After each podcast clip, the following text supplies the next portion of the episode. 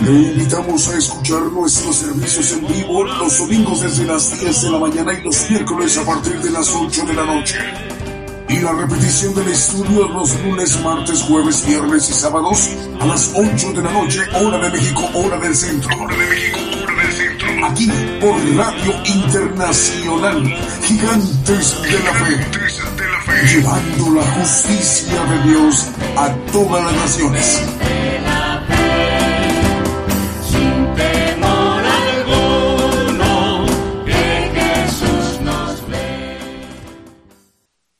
Ah, vamos a, a tocar el tema, ah, se llama Dos cosas inmutables.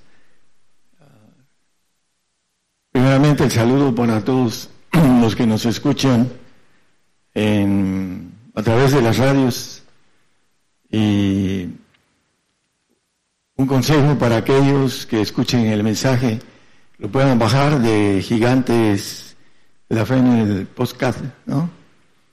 Este, ahí lo pueden repasar todas las veces que necesiten para entender eh, algo que es importante para todos los creyentes en todo el mundo.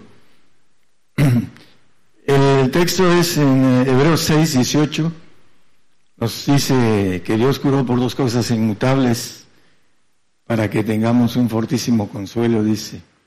Pero hay eh, algo importante, dice, eh, en el anterior dice que Dios curó por dos cosas, en el 17, por favor. Por lo cual, queriendo Dios mostrar más abundantemente a los herederos de la promesa la inmutabilidad de su, de su consejo, interpuso juramento. y el 18 dice, para que por dos cosas inmutables, dos, ese juramento de dos cosas inmutables, en las cuales es imposible que Dios mienta, tengamos un fortísimo consuelo, los que nos acogemos a, la, a trabarnos a la esperanza propuesta. ¿Cuáles son las dos cosas inmutables que Hebreos nos dice? Bueno, en el siguiente dice el velo del alma, dice. El alma tiene un velo, el corazón. Dice, la cual tenemos como segura y firme ancla del alma y que entra hasta dentro del velo. El corazón, que es donde los pensamientos se producen, así lo dice la palabra, hay muchos pensamientos en el corazón del hombre, dice el proverbista, y también maneja ah, que el corazón es perverso y ah, engañoso, y en ese punto ah, hay que romper el velo que representa el alma, es la santificación, para ser santificado del alma, el primer velo que maneja la Biblia como parte de esas dos inmutables este, juramentos que Dios hizo por dos cosas inmutables, en las cuales dice tenemos ah, una, o sea, la palabra es trabarnos, ¿no? Nos acogemos a trabarnos de la esperanza propuesta. Gozosos en la esperanza, dice la palabra. ¿Cuál esperanza? Bueno, el- la santificación es algo inmutable, que no se mueve, es una, un juramento de parte de Dios. Y es el velo que necesita el hombre romper para poder entrar a ese pacto de juramento de parte de Dios. Vamos a ir viendo eh, eso que nos dice la Biblia, ¿no? Hablando de la, el velo del alma. Vamos a ver que hay dos velos. En la, el primero dice seguro y firme ancla del alma, dice, y que entra hasta dentro del velo. Hebreos 9.1 habla de este velo. El santuario en el Antiguo Testamento era el lugar donde vivía el sacerdote con la familia. Por eso el sacerdote tiene ligaduras con la familia, porque vive en el templo. Yo vivía en el templo. Y dice que el reglamento era de pacto del culto, eh, santuario mundano. Eso es importante entender que el santo todavía le gusta un pie en el mundo, por eso hemos hablado de, esto, santuario mundano, que ah, representa el lugar santo, el, el, eh, santuario que habla aquí el, eh, el escritor de Hebreos, en el primer pacto dice, realmente es el santuario mundano. Vamos a, seguir ahí mismo en el 9.3 para no tener tantos textos. En el 3 habla del segundo velo. El segundo velo eh, estaba el tabernáculo. Para entrar, el sacerdote una sola vez al año entraba. Eh, pues es tema de. Bueno, es este otro tema el que eh, hablemos de, del templo, de los lugares, del lugar santo, del atrio, donde es afuera, donde va el salvo, que es el segundo cielo, los segundos cielos, que es fuera del reino, y el uh, segundo velo, en donde está el lugar santísimo, en donde estaba la presencia de Dios en aquel tiempo. Y ahora dice la palabra que habita, eh, somos templos de, el Espíritu Santo, el Espíritu de Dios, el lugar santísimo, ahí donde estaba el arca, y los dos querubines, el 9.5, dice que habla, uh, estaba el arca y sobre el arca los dos querubines de gloria que cubrían el propiciatorio, de las cuales cosas no se puede ahora hablar en particular. Esos querubines representan a los dos hijos de Dios, que son el gentil y el, el judío y el gentil, que son reyes, que son a los perfectos, los que tienen el, la bendición de romper el velo uh, del lugar santísimo. Uh, esas son las dos promesas inmutables que Dios uh, juró, no se mueven. Eh, esos dos querubines de gloria, en Romanos 5.2 nos habla de la gloria del el Señor. Ah, nos gloriamos en la esperanza de la gloria de Dios. Le dice que trabarnos de la esperanza, dice el texto que leímos en, el, en Hebreos. Y aquí es la gloria de Dios. Para tener la gloria de Dios necesitamos entrar al lugar santísimo. Eso es eh, importante entenderlo y caminar el, el camino que nos lleva al lugar santísimo eh, tiene que ver con una entrega completa, total. Hebreos, vamos a empezar con algo importante, Hebreos 9, 18, donde, de donde vino que ni aún el primero fue consagrado sin sangre. El lugar del sacrificio se hacían no vamos a meternos en tantas cosas eso. Se hacían sacrificios en la mañana y en la tarde, en el lugar del sacrificio, el lugar santo, hablando de eh, lo que Dios había mandado en el Antiguo Testamento.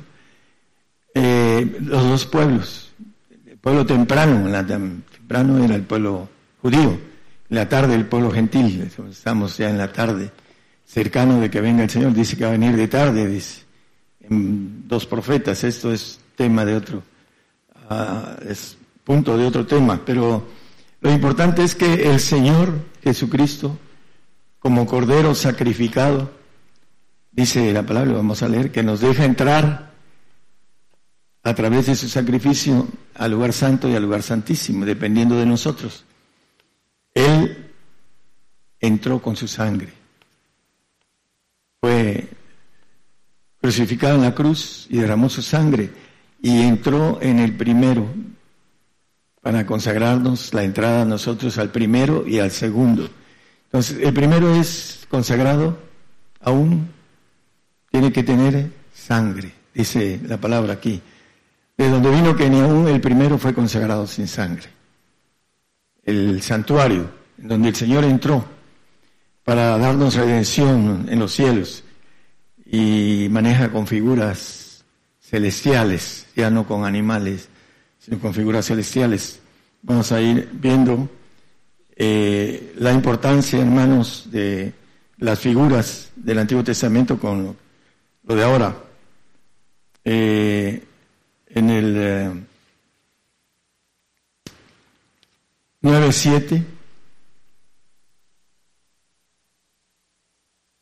Mas en el segundo solo el pontífice una vez en el año no sin sangre, la cual ofrece por sí mismo y por los pecados de ignorancia del pueblo. En el segundo también con sangre. El Señor ya pagó la sangre del primero y nosotros para entrar al lugar santo, dice con claridad del Salmo 55, juntando a mis santos los que hicieron pacto conmigo con sacrificio. Ahí está el texto. Y este pacto, es un juramento divino, inmutable, para que nosotros entremos al lugar, al reino. Sin sangre no se entra al reino, hermanos. Por eso es importante que los que nos escuchan entiendan que el arrebato primero no está en esos tiempos y que es un engaño del enemigo para aquellos que abrazan la mentira. Ahorita vamos a tocar algo con relación a eso. Pero lo importante es que en el segundo también el Señor va a llevar la ofrenda de los perfectos con sangre. En los dos es necesario que haya derramamiento de sangre. Eso es lo que nos dice eh, la figura y el pacto. Dice en el 10.20 de Hebreos, nos consagró el camino nuevo y vivo eh, hablando el velo de su carne. ¿Cuál es ese velo? Es el espíritu que está en nuestros huesos, tiene un velo. Dice que la palabra penetra y parte el alma y aún los huesos, el espíritu. Por eso el velo de su carne, los que van, vamos a ser cuerpo del Señor, cuerpo de Jesucristo en, en la eternidad, tiene que, se tiene que romper ese velo. Ese velo es la mente de Dios que dice el apóstol Pablo. Con la mente sirvo a la ley de Dios. La mente de Dios.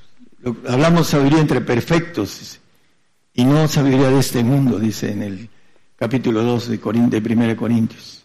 Entonces, hay un punto importante en, en que nosotros rompamos primero el velo del lugar santo, y la palabra nos maneja que para entrar hay que pagar la dignidad de los precios del Señor con su espíritu para que lo obtengamos. Que habite Cristo en vuestros corazones, dice. Para ser dignos del Señor necesitamos pagar los precios de dignidad que habla la Biblia. que amar más padre, madre, mujer, hijos no es digno de mí. Que no toma su cruz y me sigue no es digno de mí. Entonces hay que pagar esos costos que el Señor nos pide para después pagar el último que es el derramamiento de sangre. Sin sangre no se hace remisión, dice el, el mismo escritor en Hebreos. ¿Por qué? Hebreos 9:14. Bueno, vamos a Hebreos 10, 21 y 22, perdón. Y de ahí nos vamos a 14. 9, 14. Es 10, ¿eh? 10, 21 y 22. Perdón, 10, 21 y 22. Y después nos vamos al 9, 14. Y teniendo un gran sacerdote sobre la casa de Dios, el sacerdote en el lugar santo, él ya pagó el precio de estar en el santuario para después llevarnos como ofrenda a Dios. Dice el siguiente, lleguémonos con corazón verdadero, en plena certidumbre de fe purificados los corazones de mala conciencia y lavados los cuerpos con agua limpia. Bueno, aquí nos dice que el lavado que nos hacemos en cuando vamos a, darnos este, el bautizo de agua, nos lavamos el cuerpo, pero no la mala conciencia, porque dice que debemos purificarnos los corazones de mala conciencia. La conciencia está en el alma, no en, el cuerpo. El ADN que traemos de información. En el 9.14 de Hebreos también nos dice que la sangre del Señor nos va a limpiar de mala conciencia. Cuanto más la sangre de Cristo, el cual por el Espíritu Eterno se ofreció a sí mismo sin mancha a Dios, limpiará vuestras conciencias de las obras de muerte para que sirváis al Dios vivo. Va a limpiar la sangre del Señor, nos va a limpiar del ADN que tenemos adámico, de maldición, en donde traemos oxidación y muerte de nuestras células, donde traemos eh, la incredulidad, estamos encerrados en incredulidad, dice que todos, Dios encerró a todos en incredulidad para tener misericordia de todos. Y todos los que tenemos la disposición de seguir adelante, vamos encontrando con esa sinceridad, honestidad, vamos encontrando el camino hacia la santificación y perfección. El Señor nos los va mostrando siempre y cuando nosotros tengamos el deseo de ser eh, purificados por la sangre del Señor. Él nos va a cambiar de ADN eh, cuando resucitemos. Por eso dice que Él viene por agua y sangre, dice en 1 eh, Juan 5, 6. Jesucristo viene por agua y por sangre. El agua dice Pedro que no purifica. Ahorita vamos a verlo. Aquí dice, este es Jesucristo que vino por agua y sangre, no por agua solamente, sino por agua y sangre, y el Espíritu es el que da testimonio porque el Espíritu es la verdad. Aquí tenemos con claridad que el Señor no nos viene por los bautizados en agua, aquellos que no alcanzan a ser dignos del Señor, sino por aquellos que tienen no solo la dignidad, sino que también tienen el pacto, el juramento de esas dos cosas inmutables, una es la santificación y la perfección. Son dos cosas que no se pueden mover, son inmutables para Dios. Es un juramento y Dios no miente, dice, es imposible que Dios mienta, dice ahí la expresión. Entonces, tenemos eh, el punto importante de lo que nos dice Hebreos 9:14, que vamos a limpiar nuestra conciencia, nuestro ADN, vamos a derramar nuestra sangre en el 24 de de Apocalipsis dice, vi tronos y se sentaron, y vi las almas de los degollados por el testimonio de Jesús que no habían adorado a la, bestia, dice en su imagen, y que no recibieron la señal en sus frentes ni en sus manos vivieron con, y reinaron con Cristo mil años. Para poder vivir con Cristo, dice el 6, que vemos el 26, bienaventurado y santo el que tiene parte en la primera resurrección. La segunda muerte no tiene potestad ni eso, etcétera. Dice al final, y reinarán con él mil años. Los mil años con una sangre del Señor. Le he dicho a veces con algo tan pequeño, un esperma y un óvulo, se reproduce un ser, varón o hembra, y tiene un espíritu de Dios, tiene un alma y que van creciendo y la inteligencia Ah, del alma, pues va teniendo mayores capacidades de sus dendritas, etcétera. Eh, algo tan pequeño se hace un ser humano y se reproduce el Espíritu de Dios en los huesos de, del hombre y de la mujer. Y nosotros vamos a tener, con algo tan pequeño, como una célula de sangre del Señor, se va a reproducir en nosotros. Ah, por eso el Señor murió en la cruz y su sangre eterna eh, fue derramada en la cruz para nosotros, para que tengamos la bendición de un cambio de sangre. No vamos a envejecer, porque la sangre del Señor es, no tiene maldición. No vamos a estar tristes, porque es una maldición del Edén, sino que el gozo, dice el Señor, un poco, y no me veréis y otro poquito, y me veréis y nadie quitará de vosotros vuestro gozo, un gozo espiritual, eterno. Es importante que nosotros entendamos el cambio de sangre que nos va a dar el Señor. Por eso viene por agua y por sangre. En 1 Pedro 3, 20 y 21 habla que, hablando de, bueno, los cuales en otro tiempo fueron desobedientes, cuando una vez esperaba la paciencia de Dios en los días de Noé, cuando se aparejaba el, el arca en el cual pocas, es a saber, ocho personas fueron salvas por agua, el cual dice, hablando de la figura, el cual el bautismo que ahora corresponde nos salva, no quitando las inmundicias de la carne, sino como demanda de una buena conciencia delante de Dios por la resurrección de Jesucristo. La buena conciencia viene a través del ADN del Señor. Mientras estemos en ese tiempo adámico, con nuestro ADN adámico, tenemos una mala conciencia. Por eso dice Exalmisa, eh, en pecado me concibió mi madre, porque tenemos el ADN infectado de parte del ángel caído. Entró en nuestro ADN y la sabiduría que hay ahorita, que va a ser quitada, es la que gobierna el mundo. Y el príncipe de ese mundo es Satanás. Entonces tenemos que salir de, de ello. Hay algunos predicadores que hasta me dicen las cosas que no entienden y dicen que nosotros traemos herejía. Y ellos, escuchen bien aquellos que escuchan a sus pastores, que se van a quedar los que andan mal. Podemos ver eh, el texto del 12-14, no lo pongan nada más como referencia. 12-14 de Hebreos, eh, seguir la paz y la santidad sin la cual nadie verá al Señor. ¿Por qué los santos en Apocalipsis 16.6, en Apocalipsis 17.6, en Apocalipsis 18.24 y 24, etcétera, habla de la sangre de los santos. Hablando de cualquiera de esos textos, y hay más todavía.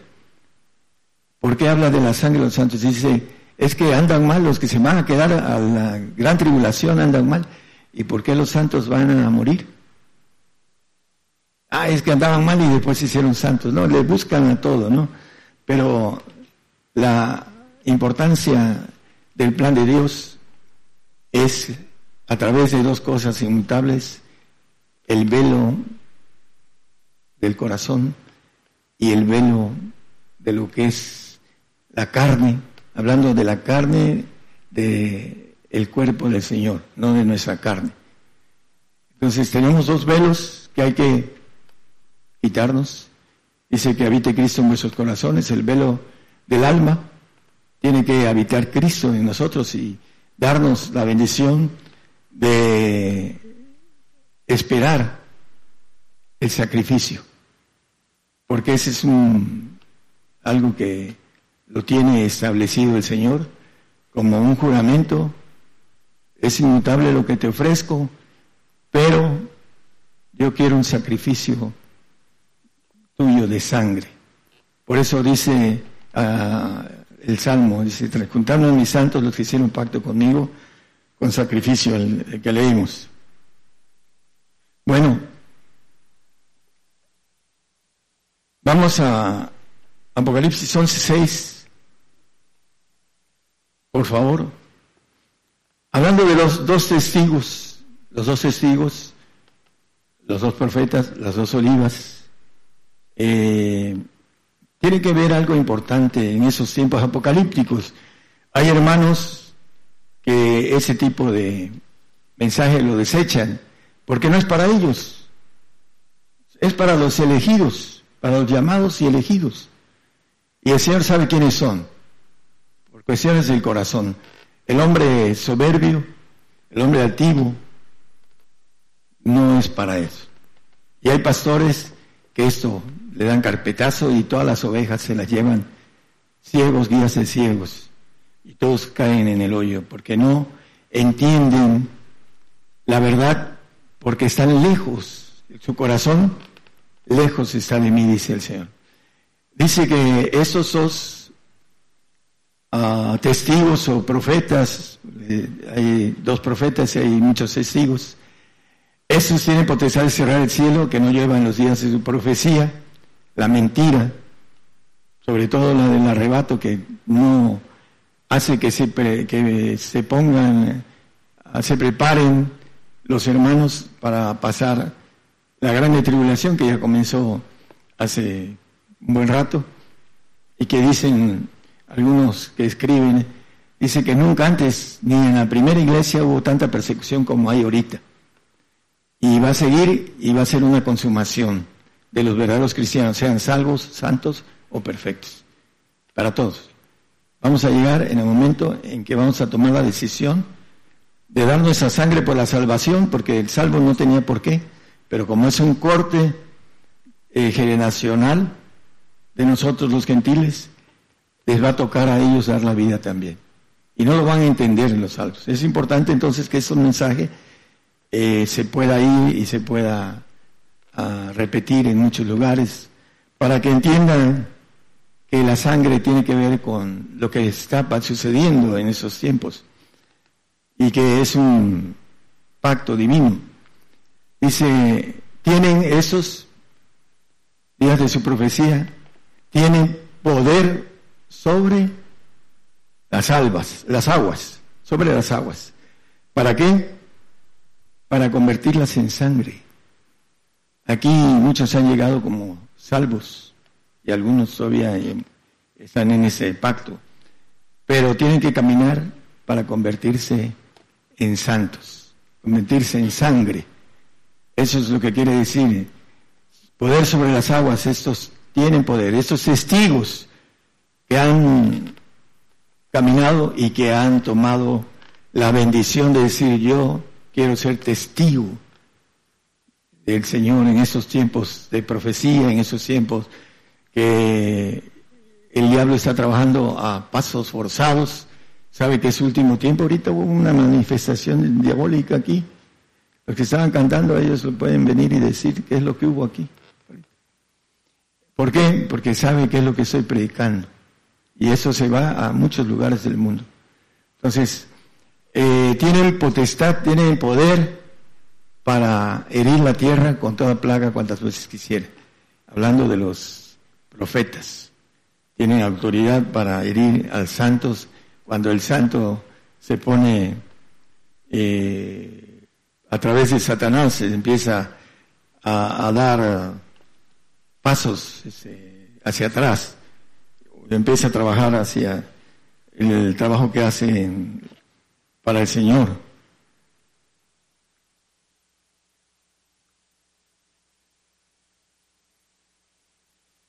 Vamos a, redondear al,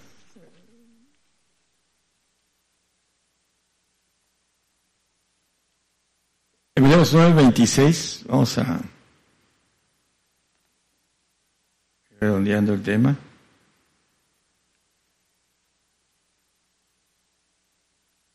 Hablando de lo que va a suceder en los tiempos finales, de otra manera fuera necesario que hubiese padecido muchas veces, hablando de Cristo, desde el principio del mundo, más ahora una vez en la consumación de los siglos, para deshacimiento del pecado, se presentó por el sacrificio de sí mismo. Él ya el sacrificio ya lo hizo. Pero dice que en la consumación de los siglos se va a presentar para deshacer el pecado. En el 10, el 10 14 Dice que con una sola ofrenda hizo perfectos para siempre a los santificados. Esa ofrenda es al final de los tiempos, en la consumación de los siglos, cuando el hombre, ah, cuando dice la palabra que eh, acerca de la ley, maneja que el cielo y la tierra perecerán, mas mi palabra no, eh, mi palabra no perecerá el Mateo 5, 18. No, no, son textos que no creía, pero dice, de cierto, porque de cierto os digo que hasta que perezca el cielo y la tierra, ni una jota ni un tilde perecerá de la ley hasta que todas las cosas sean hechas. Eh, el punto importante de la palabra del Señor. Primero, la inmutabilidad de dos cosas que es imposible que Él mienta.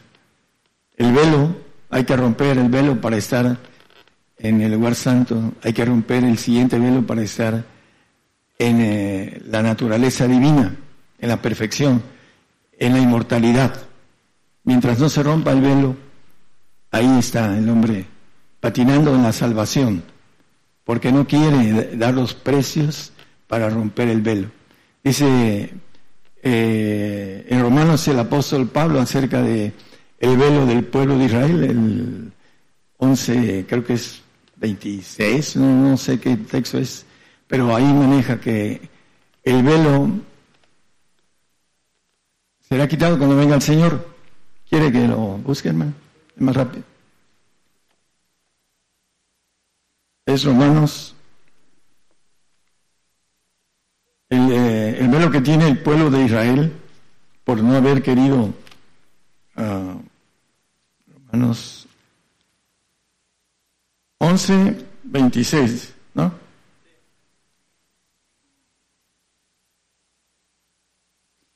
Ah, dice, no es un libertador y que quitará de Jacob la impiedad, pero maneja velo.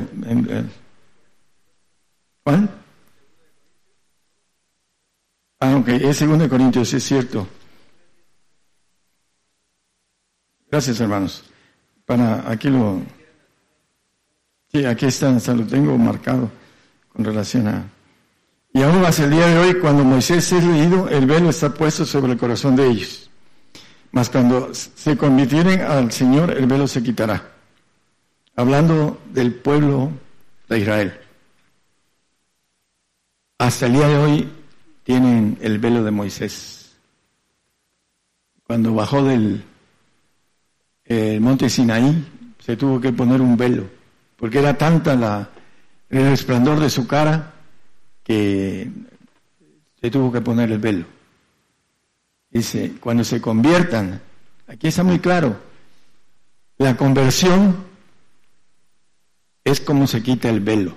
Mientras no se convierta el hombre, no se rompe el velo. El velo del lugar del santuario es conversión.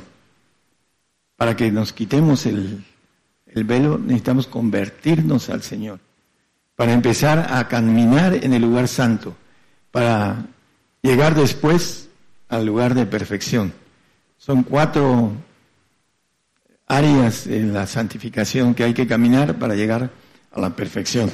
Entonces, mientras no se convierta, el velo no se quita. Aquí cuando se conviertan, cuando venga el Señor, dice que todo Israel será salvo, pero cuando se conviertan, el velo se les quitará. El velo del corazón, el velo del alma. Entonces, la conversión es para que nosotros entremos en ese pacto inmutable. El primero de santificación y el segundo de perfección. Es importante entonces que nosotros no solo rompamos el primer velo, eh, Hebreos,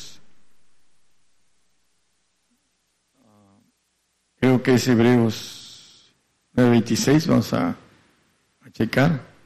Creo que no, es otro texto, ahorita se los doy, permítanme un segundito. Un segundito, dice en eh, Hebreos 6, eh, bueno, 7, 7, 28, que no lo tengo por aquí. Hebreos 7, 28. Porque la ley constituía sacerdotes a hombres flacos. ¿Por qué? Porque el sacerdote está, como dice 9.1 de Hebreos, en un pacto mundano, en un culto mundano, en un reglamento mundano. Ahí lo dice, el primer pacto, reglamento del culto y santuario mundano. Eh, ahorita estamos en nuestra carne, en nuestro viejo hombre, hasta que se desvanezca y resucitemos, entraremos a ese camino nuevo y vivo que dice el Señor. Unos con el alma y otros con el espíritu son los dos tipos de promesa inmutable. Dice aquí que constituye al Hijo hecho perfecto para siempre, después de la palabra del juramento, cuando hayan sido ya constituidos. Porque dice que hasta en la, ah, habla el texto que leímos en Hebreos, en la consumación de los siglos cuando seamos presentados, primero el perfecto como ofrenda y después el santo, con gloria del alma, que hayan tenido la oportunidad de alcanzar el reino de Dios. el salvo no tiene la bendición de ir al reino de Dios. Sin santidad nadie verá al Señor. Y para esto viene la sangre de los santos y de los mártires de Jesús. Dice, vamos a segunda de Timoteo 2, 11 y 12.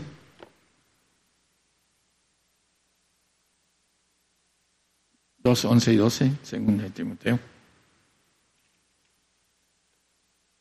Es palabra fiel que si somos muertos con Él, también viviremos con Él. Si sufrimos, también reinaremos con Él. Si negaremos, Él también nos negará. Es muy claro la Biblia, no sé por qué eh, hay, bueno, sí lo sé, ¿no? Porque los que manejan el arrebato lo manejan por conveniencia. Hace 29 años me dijo un evangelista puertorriqueño, hermano, no predique esas cosas, predique mejor el arrebato, es, es más suave, más tranquilo, más este, aceptado hace 29 años. Bueno, eh, el punto importante de todo esto es que los que predican el arrebato de una u otra manera no quieren oír la palabra verdad, así lo dice el apóstol Pablo en la segunda de Timoteo. En, bueno, desde el 2.11 envía una operación de error. Dios permite esa operación que Satanás está haciendo. Pero también, por otro lado, dice que estas dos olivas, estos dos profetas, estos dos testigos, estas dos alas de grandes águilas, están levantando la mentira. Eso es lo que maneja Apocalipsis. Dice, eh, bueno, la importancia de el juramento que tiene que ver con el pacto de santificación, que tiene que ver con sangre, y el pacto de perfección, que tiene que ver con sangre, es lo que nosotros vemos por todos lados, hablando de las pisadas que debemos de seguir el Señor, dice que el Señor nos dejó ejemplo para seguir sus pisadas de padecimiento en el 2.21 de, de Pedro, es primera, ¿verdad? Primera Pedro 2.21, ya vamos a terminar. Eh, a, no sé a quién le dijo, no, es que ustedes buscan todos los textos de padecimiento, dice. Por eso sí hay, dice, pero la palabra nos dice algo muy importante, que siendo hijo, por lo que padeció, aprendió la obediencia. Porque para eso soy llamados, ¿para qué? Pues que también Cristo padeció por nosotros dejándonos ejemplo para que vosotros sigáis sus pisadas. Ejemplo de padecimiento. Y nos maneja la Biblia, creo que el texto anterior dice que se agrada de la aflicción de nosotros, Dios. Ahí lo dice, en el 20. ¿No? Es segundo, creo. Si no es ese. Ah, a ver, a ver. Sí, es el 20, estaba yo diciendo que el 20. Porque qué gloria es si pecando vosotros sois afeteados y lo sufrís, mas si haciendo bien sois afligidos, haciendo lo de Dios, eso es lo bueno y lo sufrís, eso ciertamente es agradable delante de Dios, que nosotros suframos. En el mundo tendréis aflicciones. El santo no quiere aflicción. Humanamente nadie quiere aflicción. Pero si seguimos al Señor, sabemos que el camino eterno de inmortalidad tiene que pasar por ahí. Tenemos que pasar por ese sufrimiento que el Señor nos pide para saber si somos en lo difícil, somos fieles, somos honestos en no negarlo, la fidelidad es no negarlo, pero también el eh, amor tiene que ver con eso, si realmente le amamos. Ah, hay gente que ama, no sé, a su mujer o a su hijo y si lo ve en peligro es capaz de dar la vida por él por ella. ¿Por qué? Porque tiene amor. Entonces, en ese caso, si amamos al Señor, eh, tenemos que entender que la aflicción es algo clave para poder ir al reino, a la vida eterna. En eh, Primera de Tesalonicenses, creo que es Primera, 1, 4 y 5. Ya terminamos con esto, hermanos. El Primera de Tesalonicenses, o es, es segunda, perdón, segunda. Son textos que no traigo, pero sí, dice, tanto que nosotros mismos nos gloriamos de vosotros en las iglesias de Dios, de vuestra paciencia y todas vuestras persecuciones y tribulaciones que sufrís. ¿Por qué? Porque es una demostración del justo juicio de Dios para que seáis tenidos por dignos del reino de Dios. El sufrimiento, para que seamos dignos. Cantamos que el Señor es digno. Lo cantamos hace ratos, es digno. Digno del honor, digno de alabanza. ¿Por qué? Porque tuvo una demostración de dignidad. Dice que la cruz, padeció la cruz, la vergüenza de la cruz, y que fue fiel hasta la muerte, y muerte de cruz, dice la palabra. Una muerte terrible. Entonces, para que seamos tenidos por dignos del reino por el cual mismo padecéis, para ir al reino necesitamos derramar nuestra sangre, pero no como salvos, como santos o como perfectos, porque el salvo ahora le corresponde derramar su sangre sin llegar al reino en esos días. ¿Por qué? Porque todo esto que viene de persecución es para esas dos, esos dos juramentos o este juramento de dos cosas inmutables, para que nos afiancemos, dice, nos trabemos, como dice, tengamos un fortísimo consuelo, los que nos acogemos a trabarnos en la esperanza propuesta, gozosos en la esperanza, en la esperanza de la gloria de Dios. Que el Señor los bendiga, hermanos.